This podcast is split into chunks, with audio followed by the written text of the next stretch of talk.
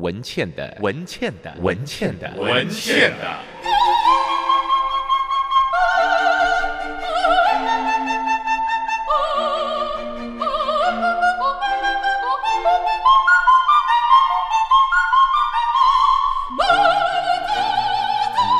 文倩的异想世界，欢迎你来到文倩的异想世界。我们要待会访问的是中央研究院在历史所的研究员，他同时现在是胡适研究中心的主任黄克武先生。我他我在非常年轻时候就认识他，他相当相当的有学问啊。那待会儿我们要请他谈一个题目，这个题目是谈胡适。那在现在的中研院里头的胡适研究中心里头，其实有非常多的书信跟各种的研究。当然，我也很有兴趣，想多问一下胡适他很多人生不同阶段的一些想法，不同阶段的改变，他为什么最后会接受去做驻美大使？有一段时间好像从政。那可是那个时刻是刚好国共内战最严重的时候，后来他又回来担任中央研究院，有很多相关的传说。我们待会儿就想访问黄克武先生。I like 103, I like radio。我们现场的贵宾是黄克武，刚才我初步的为大家介绍了他，今天来到我们的现场，非常谢谢你，我们等了你好久啊。从李敖大哥往生以后，就一直希望等到你，结果你刚好去国外讲学，是吧？对，谢谢文倩。黄克武一九五七年生于台湾的台北，然后在美国斯坦福大学拿到了他的历史系的博士，现在是中央研究院近代史研究所的特聘研究员，然后同时是一个您现在在胡适中研究中心在中医院里头嘛，对不对？对，我们有一个胡适纪念馆。胡适纪念馆，你是胡适纪念馆的。主任，我以前当过主任，以前当过主任，现在离开了，这样的啊。那你对那个年代的自由主义，还有包括那个年代的君主立宪、梁启超这群人，其实做了很多的研究哈。所以我觉得，你像一个，如果我们了解那个年代的自由主义，他们所面临的困境，在那个时代里头，自由主义可以有多少空间？他们以为他们应该参与的运动，最后可能变质，然后他们又必须跟那个变质的左派运动做一定的分割，然后他们必须回头去支持一些他们本来在批判的不尊重自由、不尊重人权的蒋介石政府，因为国家所面临的危难，然后到最后的程度里头，他们的人生，我想有一些很特别的事情哈。那胡适可能是这里头。最代表性的人物啊，我现在想请啊、呃、黄克武先生来帮我们好好的介绍一下，帮我们的观众朋友上一门课。其实我觉得关于胡适，我们应该来讲五堂课。你有没有觉得？胡适是一九八九年十二月十七号，因为现在年轻人很无聊的星座来算，他就是射手座。OK，然后他在一九六二年二月二十四号往生，所以我刚才播了一个音乐是《Bridge Over Troubled Water》的时候，他已经往生了。Tiffany 早餐的时候。刚好是他往生的前一年的《Moon River》出来啊，那他从小的时候可能就是在一个一般比较富裕的小农家里头的家庭啊，在江苏的川沙县啊。那据说就是现在的上海浦东，他是呃在那个时刻家道算殷实了茶商。那他的人生蛮特别的，是一九零六年他就考取了中国公学。那我很喜欢研究这一群人，因为这群人在那个时候战乱的中国、灾难的中国、贫穷的中国，他们可以都变成千千万万、亿亿万万个里头。完全不重要的人物，可是他们可以出来，你会去看他的人生、他的背景，他们都未必是家财万贯，甚至有的很穷苦，像林语堂这样的啊。那胡适先生呢，就是殷实。他在一九零六年的时候，他先从一般的学堂叫城中学堂，是一九零五、一九零六，他考取了中国公学，当年他才十五岁。然后呢，他就去中国公新公学里头，还兼任英文教员，那一年他才十八岁。然后接着。在一九一零年，他十九岁的时候去美国，然后呢，我就注意到他念的是 Cornell 的农科。在一九一五年的时候，他才又再进入从农科，哎，那时候有钱拿，读书就赶快毕业啊。他不是啊，他觉得他的兴趣是哲学，所以就师从杜威。那如果按照现在我们很多。对学历的迷信的话，其实胡适呢得到博士学位是在他三十六岁的时候。可是呢，他在那个之前已经担任过北大的教务长、北大的文学院院长。所以，如果胡适诞生在当代，他现在连助理教授都不能够当，可能连大学都进不了，也不可能创造一个时代。黄克武先生我讲的对吗？呃，主要是因为当时哥伦比亚大学有一个规定，就是博士论文必须出版，所以就是说他离开哥大回到中国的时候，那个时候并没有正式得到博士学位，但是当然博士论文写完了。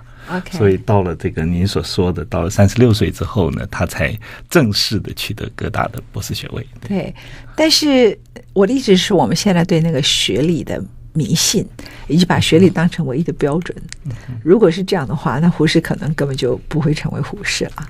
对，我想那个时代对学历是没有这样子的一个想法。像钱穆先生，基本上没有正式的学历，他也可以在北大教书。对。但您可不可以在你研究胡适的一生里头，哈，我觉得是什么样的眼光使他那个时刻在那么小，是他的父亲，还是他的本人，还是他的母亲，然后在那么小时候就去念中国公学，然后想办法要去美国。我们都知道他用的是庚子赔款，但是呢，还是要一种眼界嘛，对不对？对，我觉得他，嗯，其实从小就知道自己将来是一个伟人，啊，对，他自己知道。他有有立志成为一个名人伟人，而且他也真的后来努力达到这个这样子的一个境界。可可是为什么是那么讲理想背景，而不是伟人？不是去上场就是要去打仗啊，做军，或者有些人想去做军阀啊？为什么不是？你看他长相就不是武人的那个样子嘛，那个不是横眉竖目，而是一个文质彬彬的一个样子。尤其他这个您讲的1910到1914年那个时候，那照片帅的不得了，真的，真是一个美翩翩美少年。那那种气质基本上是，呃，从事呃人文学术的研究。您刚刚讲到他曾经在康奈尔大学读农，他刚开始是想要以农而救国，因为当时中国农业是比较落后，而且需要有一些新进的一些科技，所以他就去读农学。可是读农的时候，他有一个很大的挫折，在他四十自述里面讲到。当时读农啊，在美国要记很多种苹果的名字。您知道，在美国有各种不同的这个苹果，他觉得非常的这个呃有点费神，而且这个跟中国没有太 没有太多的关系。就是因为不能记所有苹果的名字，所以他决定了这个放弃农学，改读这个哲学。还好啊，美国有这么多苹果，所以他就改念了哲学哈。那胡适为什么在那个年代的时候，呃，当然那个年代有一些人会选择留在美国，他就回到了那个苦难的中国，所以其实那个某个程度的爱国主义，可是又不强调国家主义，在胡适的身上，他爱国主义影响了他的一生。可是对国家主义过度被提倡，而且对个人主义的一定的尊重，以及对他人不同意见的容忍，这个在胡适身上，其实他有一个天平在那个地方调整。我这样讲对吗？好，对，我想文倩讲的太好了，因为胡适一生，呃，一方面是爱国，可是另外一方面，他有一个很清楚的普世的一个价值，特别是以自由、民主、人权、宪法这样子为中心的一个价值，所以他希望能够把中国建立成一个。呃，现代的文明，那当然模范就是英国跟美国。英国跟美国哈，在一九一七年初的时候，他回到中国，在《新青年》杂志发表《文学改良刍议》，大家后来都看了这篇文章。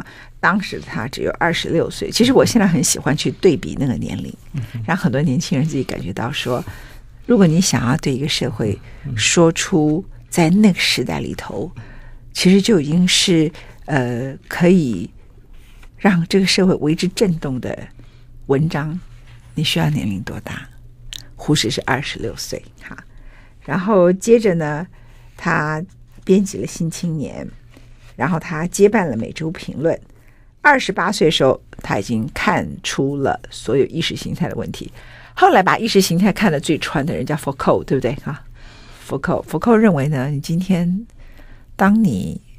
高喊无产阶级，而且他讲的年代是跟沙特他们同一个年代，这个在法国是不可思议的，对不对？哈，他就说，当你把无产阶级或者是把无政府主义，你们不断的喊喊喊，无产阶级斗争的唯一意义就是这个阶级第一次出来要求权利。That's it.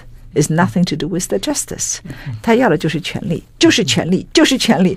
所以，任何相信意识形态的东西，到最后就是夺权。然后，任何以公民或人民为名字的，他们最后会残暴的对待他们认为曾经欺负跟呃曾经压榨他们的人，然后最后变成他觉得，因为那时候沙特很热衷搞人民法庭，所以他就说这个最后一定会变成私刑，变成恐怖的司法。其实那个时候，我们看到福寇的解析，他们其实并不了解中国发生了什么事情。那时候，整个毛派啊，在整个西方是并不了解的。可沙特呢，虽然他的地位这么崇高，他脑筋可以这么不清楚。我不知道这样讲，您的感觉如何？可是为什么胡适在二十八岁的时候，他就可以看穿这些事情，叫多研究问题，少谈些主义？在那个年代，对，因为那个时候是他跟李大钊一个很有名的一个辩论，就是问题主义之争。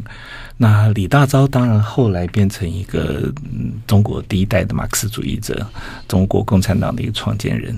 所以对于这个左派来说，主义是解决问题的关键。只要主义对，其他所有事情都没问题。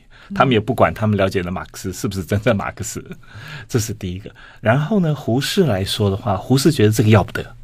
你从主义开始，其实忽略了很多具体的一个状况，所以他要多谈问题，也就是从中国具体的问题着手去解决中国面临的一些事情。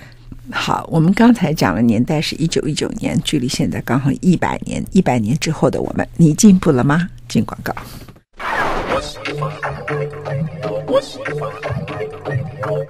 从一九一七年到一九二二年，那个时候都是北洋军阀的时代嘛，哈。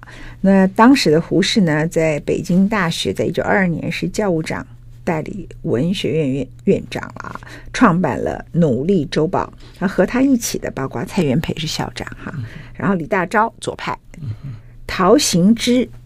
跟梁漱溟，梁漱溟对他来讲，应该后来还觉得是很右派的人物，这样啊。那他们几个一起联名发表我们的政治主张，哈。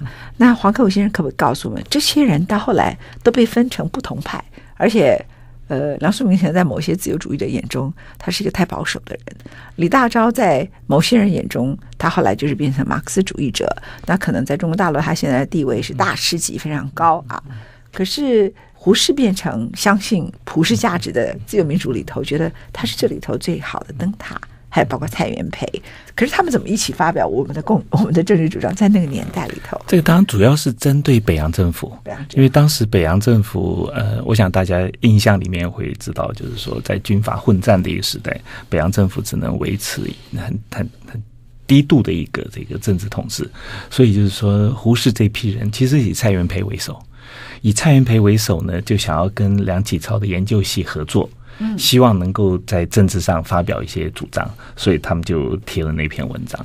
那我觉得需要注意的就是说，这篇文章其实是他们要建立一个好政府。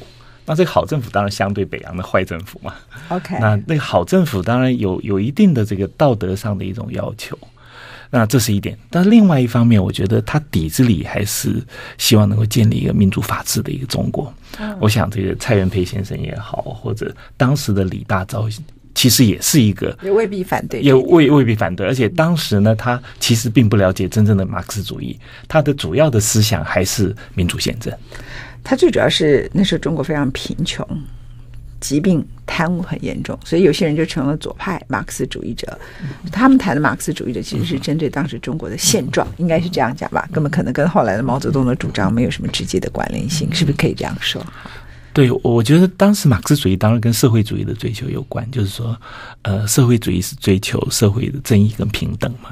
那当时中国当然是贫富不均是蛮严重的，所以社会主义的那个理想一直在这一代的这个。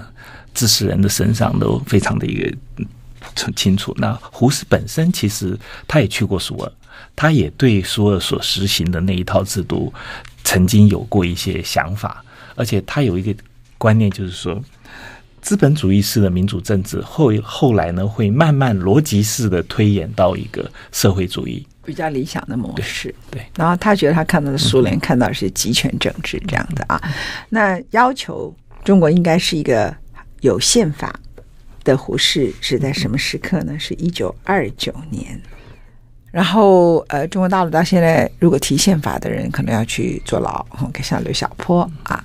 那像台湾的话，我们的宪法是变成权力者玩弄的工具嘛？应该是这样讲嘛？哈，就所以你会不会觉得从一九二九年到现在，或是我们刚刚讲的多研究问题少谈些主义，它是一九一九年，距离现在刚好一百年。哎，我们除了吃喝玩乐好了，我们的脑袋进步了吗？请教黄克武先生。呃，我觉得胡适先这一辈学者的努力还是有一定的成就了。那我们今天。我觉得至少在台湾是一个呃具有言论自由、具有充足的这个人权的一个民主的一个体制。有做到多谈些问题，少研究主义吗？这个是真是好问题，因为我我想呢，就是说胡适先生的提醒呢，也就是说希望能够放弃这个您刚刚讲的意识形态之争。那我觉得不管统或独，其实都有这样子的一个成分。那是不是可以放下统独之争，然后多谈具体的问题？我觉得这个是胡适先给我们今天的启示。OK，呃，胡适后来当然很有名，是创办《独立评论》哈。那那里头有包括了蒋廷福、丁文江，还有傅斯年哈。他总共写了一千三百零九篇文章，哎哈。所以你可见那个他如何想用文人来救国。但是他有一段时间。他从政，就是去做驻美大使。那个时间点呢，是在卢沟桥事变发生啊，七七事变之后，一九三七年，在八月十九号的时候，蒋介石希望他能够到美国去，争取美方对中国的支持。那一九三八年，在那时候他就出任了中华民国驻美国的大使，一直到一九四二年的九月八号啊。他又回来从事学术研究，这时间有四年。那那个年代呢，当然跟日本侵略中国有关系。可是为什么在一九四二年，他又辞去了驻美大使，回到了学术界，不想在政坛里头？他是不想跟跟张学闹翻了吗？呃，这有一点点复杂。那一九三八到一九四二年，蒋先生派他去美国，主要是争取美美方的援助，经济的一个援助。那他也的确达成了一些任务，而且最重要的是，胡适先生在美国巡回举办了数百场演讲，用英文告诉美国人中国为什么要抗战。他最有名的一个演讲叫做“抗战是维护一种生活方式”。这个是用希腊跟斯巴达那个那个古典的一个例子，让美国人了解说，我们其实在维护一种民主的生活方式，而对抗这个日本的这个军国主义。OK，他在美国演讲很少人提到哈，因此产生的历史性的呃冲历史性的冲击啦，到底他引起的反应是什么？可是很多人去特别歌颂蒋宋美龄在美国国会的演讲。呃，您自己后面来看，您觉得是不是太歌颂了蒋宋美龄，太少提到胡适？还是你觉得，因为蒋宋美龄到底是 madam 张凯 Shack，而且他是美国 Wesley 毕业的，所以美国人有点把他当美国人，所以对他有一种幻想、嗯、啊。所以您您自己怎么看？我觉得当然两个人都蛮重要，可是我觉得胡适先那个广度一定是超过蒋宋美龄。嗯，因为他在美国四年，要要要受到了各种各样的这个演讲的一个邀约，在美国各个层次。那他的，我我现在在网络上只是流传一个胡适先在美国的演讲的一个一个一个影片。嗯，他英文真讲的真漂亮，真的漂亮。谁的英文好？胡，我觉得很难说。不过胡适先生真的是从骨子里面他。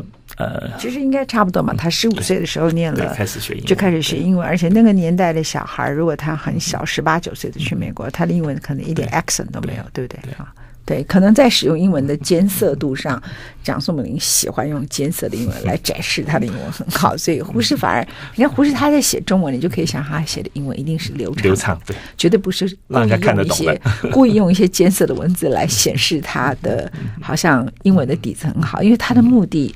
第一个是传播之外，他本身就是一个文采非常好的人，这样啊。那回来来谈一下他，呃，之后当了北大的校长，是一九四六年，他担任北大的校长。后来在国民大会的时候呢，他是国民大会的主席团。那那个时候非常重要的是，因为一九四六之后，他虽然是北大的校长，最重要是蒋介石面临的国共斗争，哈。那所以他面临国共斗争是，蒋介石最后让步，对民主派的人让步，然后定出了中华民国的宪法，然后先有草案，接着由大会主席团主席胡适接受，这也就是十二月二十五号国民大会正式三读通过。好，那这个是在这个当时一九四六年的时候，那那那个那个是一个很特别的时代，蒋介石因此做出的让步，也在那个时代就要求总统必须要任期两年，也在那个时代为了限制总统的权利，所以其实当时的中华民国宪法为了让蒋介石接受，所以有总统，可是为了限制他的权力，其实是内阁制的精神嘛，对不对？就是那个年代等于是各种力量的妥协产物。我们学这个宪法的人都知道，什么叫宪法？就是那个时代。各种不同政治力量进行妥协的那个点啊，那当时蒋介石不得不这样妥协。那所以胡适其实虽然一直还留在学校、学术、文人救国的角色，可是呢，他随时都会跳回去他那个救国里头必要的临时的政治舞台。这样讲对吗？呃，我想对，的确就是说，胡适先生他在政治跟学术之间一直有一点彷徨跟摇摆。虽然他反复的强调他的主要的兴趣是在学术，不在政治。嗯，可是当这个政治上有需要的时候，他其实是愿意跳出来的。嗯，去跳出来，包括也曾经考虑过参选总统这些。对，后来他为什么不选？因为那个时候蒋介石，这是蒋的关系还是蒋的关系？他也知道蒋，因为蒋本来是要他出来选总统，蒋出来当行政院长，他就觉得还是 不要做虚伪，对他不要做虚伪，他很了解蒋介石这样子啊。我们先进一段广告。I like 103, I like radio。我想请教你一个问题，其实他相当了解蒋介石，我想他对他是不以为然啊。可是他后来在国共内战的时候，他选择跟着蒋介石来台湾。Why？呃，我觉得基本上还是他的反共的理念。他觉得共产党是对中国文化的一个巨大的一个冲击，跟这个一个致命的一个打击。所以他愿意这个。跟着蒋，这个一九四八年底呢，蒋呢派了飞机从北平接他到南京，待了几几个月之后，又去了美国。那他一直讲说，他对于蒋现在有一种道义上的支持。他觉得呢，在这样子的一个大时代的动荡里面，蒋先至少还能够多多少少接受这个知识分子的一些意见，能够愿意去维系一个以三民主义为中心的自由民主的一个体制。嗯。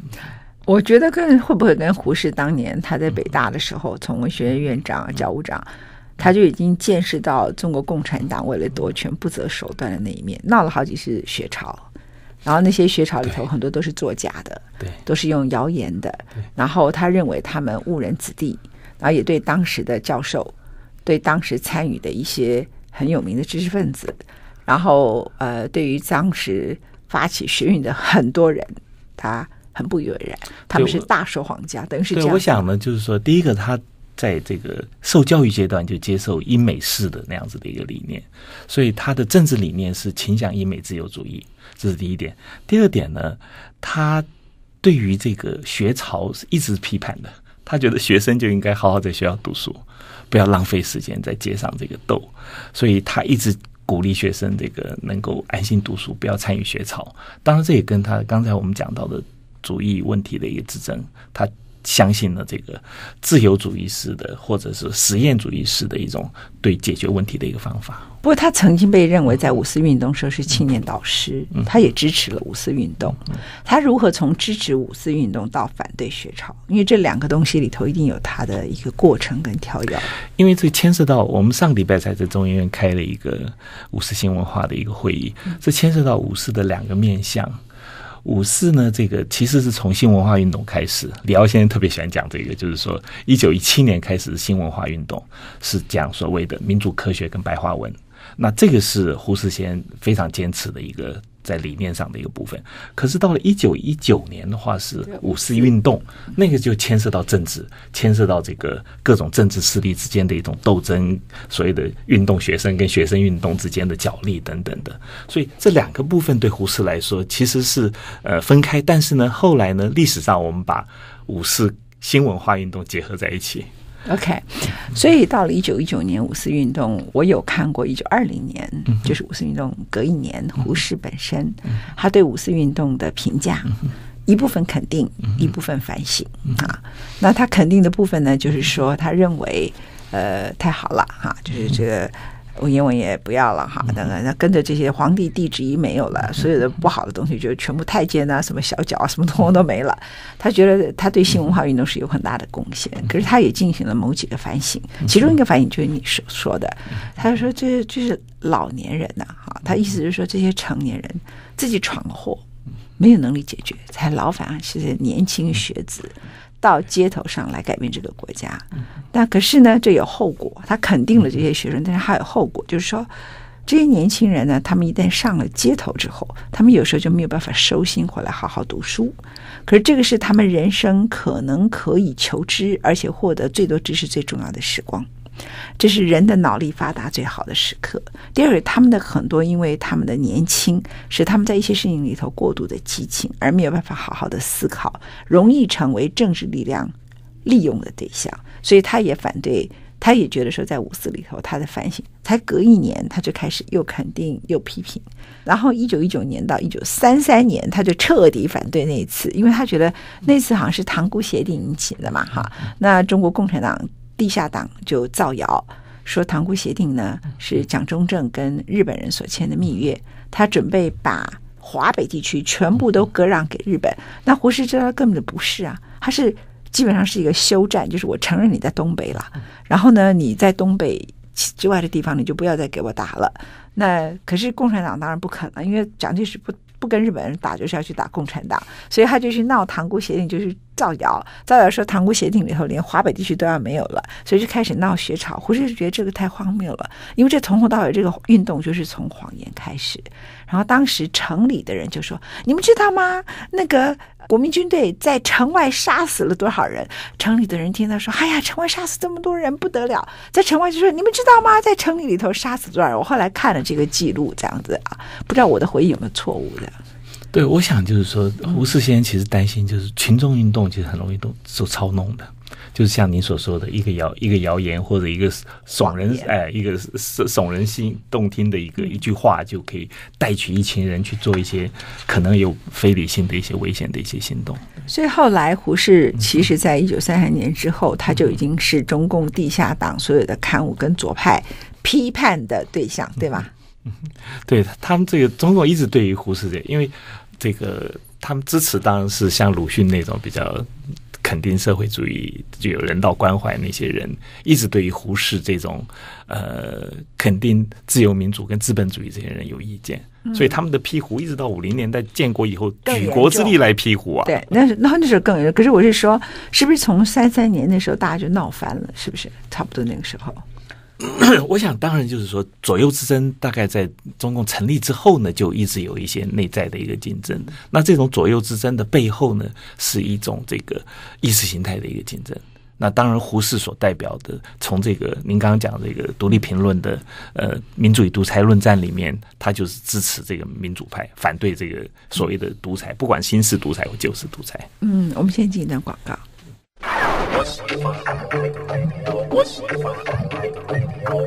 胡适最后在一九六一年的时候开始可能有心脏病啊，不过因为那个时候台湾的医疗很落后，其实尤其是心脏科非常落后，所以很多病大家也搞不清楚是什么病。那一九六二年二月二十四号，他是参加了中央研究院第五届院士欢迎酒会的时候，就突然在现场心脏病发作就走了啊。那呃，我特别想请教您，就说，Clinton 访问中国的时候是一九九八年嘛，哈，那他在北大演讲的时候就特别提了胡适。那李敖他一生就只回去北大一次，结果他回到北京去那一次到北大演讲，他也特别想捐了一笔钱，设一个胡适的铜像。那胡适所代表的就要宪法，多研究问题，少谈主义。坦白讲，现在多研究问题，少谈主义。现在共产党做到了，他的主义都是拿来做标语，然后呢，应付他们大家还有些左派的人士。大多数的时刻，他们都是多研究问题，已经很少太在谈主义，这样对吗？是不是？没错，这个很好笑。可是他们还是反对宪法这样子。OK，那所以我请教一下黄克武老师，就是说，我们这个时刻，呃，中国大陆的人对胡适越来越重视。私下对他的尊敬也越来越多，那好像跟胡适有关的书籍、文字的出版是被允许的。台湾对胡适的遗忘这是怎么回事？就是因为他是外省人吗？我觉得你这个问题真的问的非常的好。呃，在大陆呢，大概从上世纪末年开始，这个胡适研究开始变得比较热，而且出了很多的书，一直到今天，我们胡适纪念馆在在大陆有收版税，所以我们一直有很多的版税的一个收入。那这个其中一个最关键性的原因是胡适所提倡那种启蒙，在当代的中国还是一个未竟之业。嗯，所以胡适呢，被很多人阅读起来的时候，对他们来说是一种补课。那也有一种是借胡适的酒杯浇心中的快垒。嗯，那特别像李敖先生在在北大的时候谈到言论自由这些事情，所以我想胡适在今天的中国大陆仍还有还有非常重要的一种这个呃精神上的一个意义。嗯嗯，相对来说，台湾对于胡适的遗忘，呃。我刚刚讲这句话可能不对啦，哈，但是我只是觉得是为什么？有一种解释是胡适的理想基本上完成了啊，应该是完成了，多多多少少完成了。所以，但是呢，胡适当然还是活在我们心里，包括我们唱《兰花草》的时候，包包括我们在用白话文的时候，我想胡适先生所代表的。你认为你现在去台大文学院里头找一些念历史的学生？或是法学院里头那些研究宪法的人，或是我们的大法官，你认为他们有多少人对胡适的了解是看了他的书？我想这个应该不多，应该不多。呃，主要是因为胡适先生在一九六二年过世之后，他所代表的其实不是实质上的这种呃学术上的一个成就。我想李敖先生的这个播种者胡适说的最好，胡适一生最重要的贡献。不在于他做的这些学术研究，而是他播种者。对，包括水晶族这些，很快就被超越掉了。嗯，但是呢，他播下了自由民主、人权、追求现代知识、追求科学民主的一个精神。那我觉得那个其实是永恒的。嗯，胡适说少谈主义，多研究问题。胡适说容忍与自由。如果你不能容忍跟你不同的人的意见，其实你不是一个自由主义者。好。如果放在当代的台湾，你觉得我们都做到了吗？我其实这点对你的话是保留的。我觉得台湾现在不是一个自由主义的社会，我觉得台湾是一个有民主制度，但是是一个相信极右派思想的社会。你的看法？我我我想当然同意您的这个想法，就是说我们虽然有自由民主制度，可是其实缺乏胡适先生所说的容忍比自由更重要的一个心态。那让我们在这个民主制度实行的一种过程里面，其实充满了这些挫折跟痛苦。那这也是我觉得一直到今天，胡适先生的精神还是值得我们去缅怀的。那天我被一个美国的记者问：“你认为台湾有言论自由吗？”你认为？What is the definition of freedom of speech？这样，你认为台湾有言论自由呢？如果用胡适的定义来讲，我就他一问我就跟他说：“你一定知道有一个人叫胡适。”他对言论自由的第一个定义叫做容忍，第二个定义是根据真相讲话，这两点台湾都没有，所以我不认为台湾有 freedom of speech。不过我觉得有一点，我只能够说你不会因为你的言论而去坐牢，但是我觉得台湾本身对于不容忍别人的意见，而且政党或是特定的政治人物可以自己去组织网军，而且得意他可以搞网军。然后用假账号来攻击别人。如果 Donald Trump 做这件事情，他在美国要下台，在台湾他还可以变成拿来很得意洋洋，他们可以赢得选举的一个。就是对我来说，这个不叫言论自由啊！你的看法？我觉得台湾如果说有言论自由的是，呃，讲话没有恐惧的自由。我觉得这一点其实是戒烟之后在精神上最大的一个解放。怎么会没有？嗯、呃，怎么会没有？我看到。当时，呃，我可能并不见得同意某一个电视台他的百分之百的主张，但是呢，我看到在立法院太阳花运动的时刻，某一个电视台他的主张因为不被太阳花的一些人所理所所理解吧，哈。那那个记者是一个女孩，二十几岁，我也不认为他跟那个电视台的主张是完全一样的。那他就站在那里，他也没有骂这些学生，然后呢，这旁边有一个牌子。